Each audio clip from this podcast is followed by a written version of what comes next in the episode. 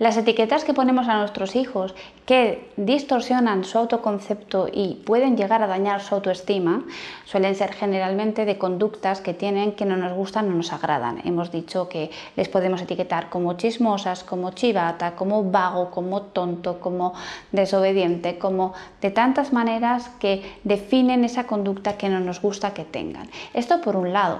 Pero hay veces que en lugar de llamar directamente malo a tu hijo, ¿sí? le llamas malo a la mesa que es con la que se acaba de golpear cuando tu hijo pasaba al lado. Entonces el niño se golpea con la mesa, con la puerta, empieza a llorar y en lugar de vivir ese momento, de acompañar ese momento, de acoger ese momento, vamos donde la mesa, que es el objeto con el que se ha tropezado, y regañamos a la mesa. Y le decimos a la mesa, mala, mala, mala.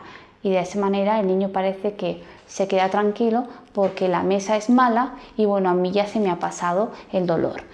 Esta situación que bueno, se ha dado en muchas familias y a lo mejor ahora escuchando el vídeo recuerdas que, que también pues, los abuelos sobre todo lo suelen hacer.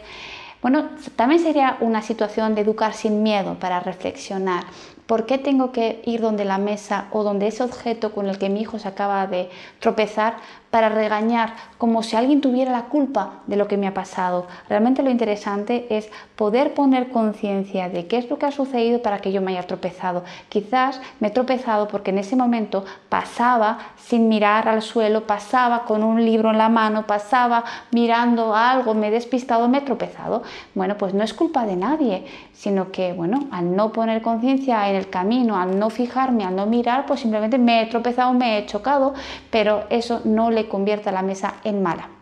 Y también sería importante que nos demos cuenta cuando nuestros hijos tienen un comportamiento que no nos agrada y siempre buscamos a alguien con quien, ¿no? A, quien culpar de alguna manera por el parecido, ¿no? Es, es igual que su padre, es igual que el abuelo, es igual que el tío Juan, eh, siempre es igual que alguien, es decir, alguien tiene la culpa de que mi hijo sea como es. Entonces, menos culpables, más responsabilidad, la responsabilidad si la asumo yo muchísimo mejor y menos etiquetar al niño o a la niña por su conducta menos culpar al objeto con el que se ha chocado y menos buscar culpables en parecidos ¿no? de la familia.